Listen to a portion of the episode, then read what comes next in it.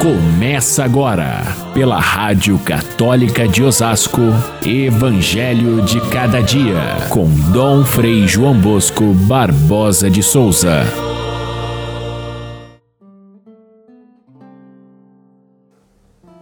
Meu filho, por que agiste assim conosco? Olha que teu pai e eu estávamos angustiados à tua procura. Jesus respondeu: por que me procuráveis? Não sabíeis que devo estar na casa de meu Pai? Caríssimos irmãos e irmãs, ouvintes do nosso Evangelho de cada dia, celebramos hoje a festa do Imaculado Coração de Maria.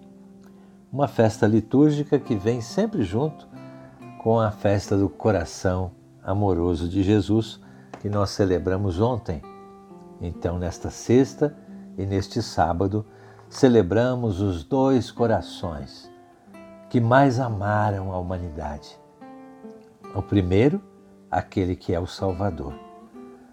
O segundo coração, aquele que abrigou o Salvador e o deu ao mundo e acompanhou todos os seus passos e nos ensina a nos aproximar da forma correta desse coração que nos salva.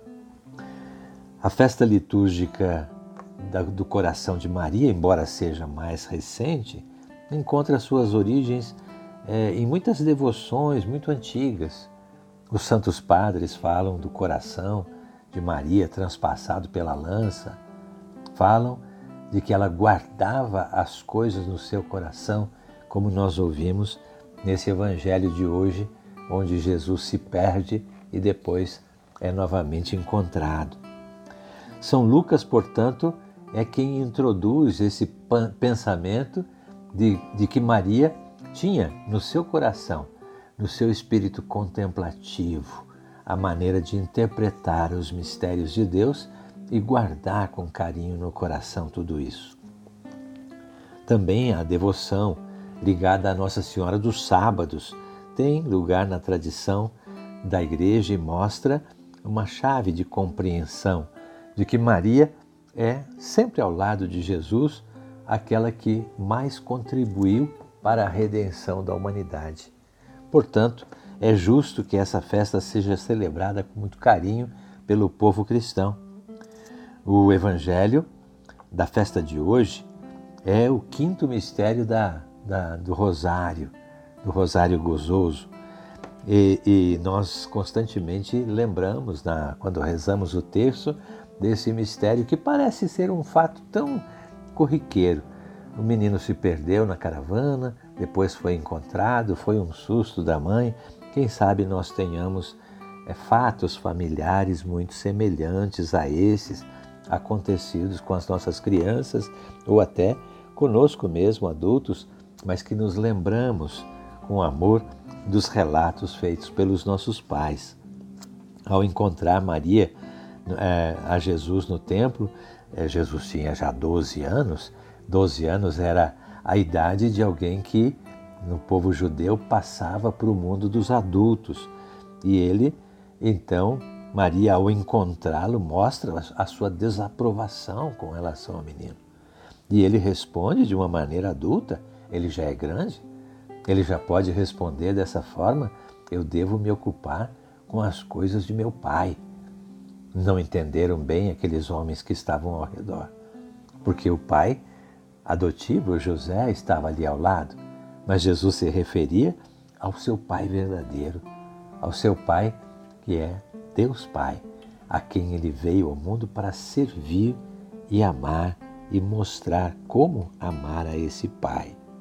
Nesse pequeno diálogo em que nós vemos no Evangelho Maria e Jesus conversando, ele é muito precioso porque ele nos mostra exatamente a autonomia que tinha essa criança, que aparece até na, no aparente descaso dos pais que deixaram a criança ali, entregue um pouco a, aos conhecidos, aos familiares, davam autonomia para que ele crescesse.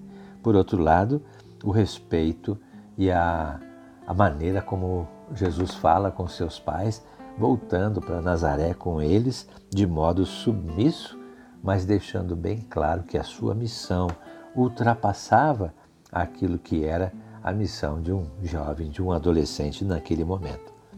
A importância desse episódio, contado por São Lucas, vai muito além de um fato, de um episódio familiar. São Lucas faz dessa viagem de Jesus aos 12 anos até o Templo de Jerusalém uma espécie de trailer daquilo que vai acontecer lá no capítulo 9 do Evangelho, onde Jesus faz uma grande viagem, desta vez com os apóstolos, indo a Jerusalém, e ele vai então ensinando a eles muitas coisas, mas ao mesmo tempo preparando-os para o embate final que vai acontecer em Jerusalém com a sua paixão, morte e ressurreição.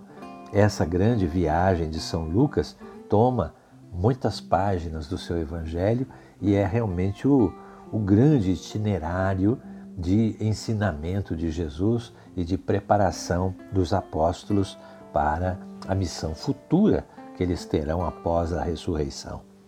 E São Lucas, então, de maneira muito hábil, como escritor, antecipa, conhecendo já o fato da, da ressurreição, ele antecipa na história da infância de Jesus esse episódio que, de certa forma, nos introduz no mistério de, de Jesus, nessa grande viagem que Jesus faz junto com os pais até Jerusalém, está presente a, a sua sabedoria que ele mostra junto aos doutores da lei. A sua autonomia diante de Deus, diante da lei de Moisés, diante da sua missão a ser cumprida. Jesus mostra ali, nesse enfrentamento com os doutores, a, a, a, o embate que ele terá depois com os doutores da lei, com os sacerdotes do templo que vão condená-lo à morte. Lembrem que são três dias que Jesus ficou perdido e depois foi encontrado. Também aqui Lucas aproxima esse número três dos três dias daqueles três dias que Jesus passou pela, pela morte, sepultamento e ressurreição, os três dias da paixão. E, e também o encontro feliz da mãe e do pai com, com ele no templo. Ah, esse, esse final feliz nos lembra a própria ressurreição, onde é, volta novamente a alegria dos pais, como volta aos discípulos a alegria ao ver Jesus ressuscitado. Em tudo isso, a moldura da obediência ao Pai. É por causa dessa obediência que Jesus entrega a sua vida na cruz. É por causa dessa obediência que ele se desprende dos pais e fala abertamente: Eu devo me ocupar com as coisas do meu Pai. O cenário é o templo, o mesmo templo que Jesus é, encontra pela primeira vez na sua apresentação diante do velho Simeão e é aclamado por Simeão como a grande luz que vai iluminar toda a história da humanidade. Esse mesmo templo é que ele é, é encontrado ali com os doutores, é nesse mesmo templo que ele vai pegar o chicote para é, retirar das mesas os cambistas, os vendedores de animais que, estavam profanando o templo para devolver a dignidade do templo do Senhor, que é o seu próprio templo, o seu próprio corpo, o templo vivo de Deus, que passa a ser para nós o local de encontro com Deus na sua pessoa, na sua palavra, nos seus sinais sacramentais que nós temos até hoje. Tudo isso, gente, nos leva a pensar na própria nossa vida. Nós também temos, quem sabe, algumas fotos antigas dos, da nossa família, onde aparece, quem sabe, alguma criança e a gente diz, e a gente diz, olha, essa criança que agora se tornou um grande homem, um juiz, uma pessoa é, importante. Ou então a gente olha uma tia, um tio o avô, quem sabe com aquelas roupas mais antigas, e a gente comenta como Deus passa pela nossa história e já prepara lá no começo aquilo que vai acontecer mais tarde. Maria guardava todas essas coisas no seu coração. Façamos também nós memória desse grande e bondoso coração que nos acompanha em todos os fatos da vida. Fiquem todos com Deus. Até amanhã, se Deus quiser.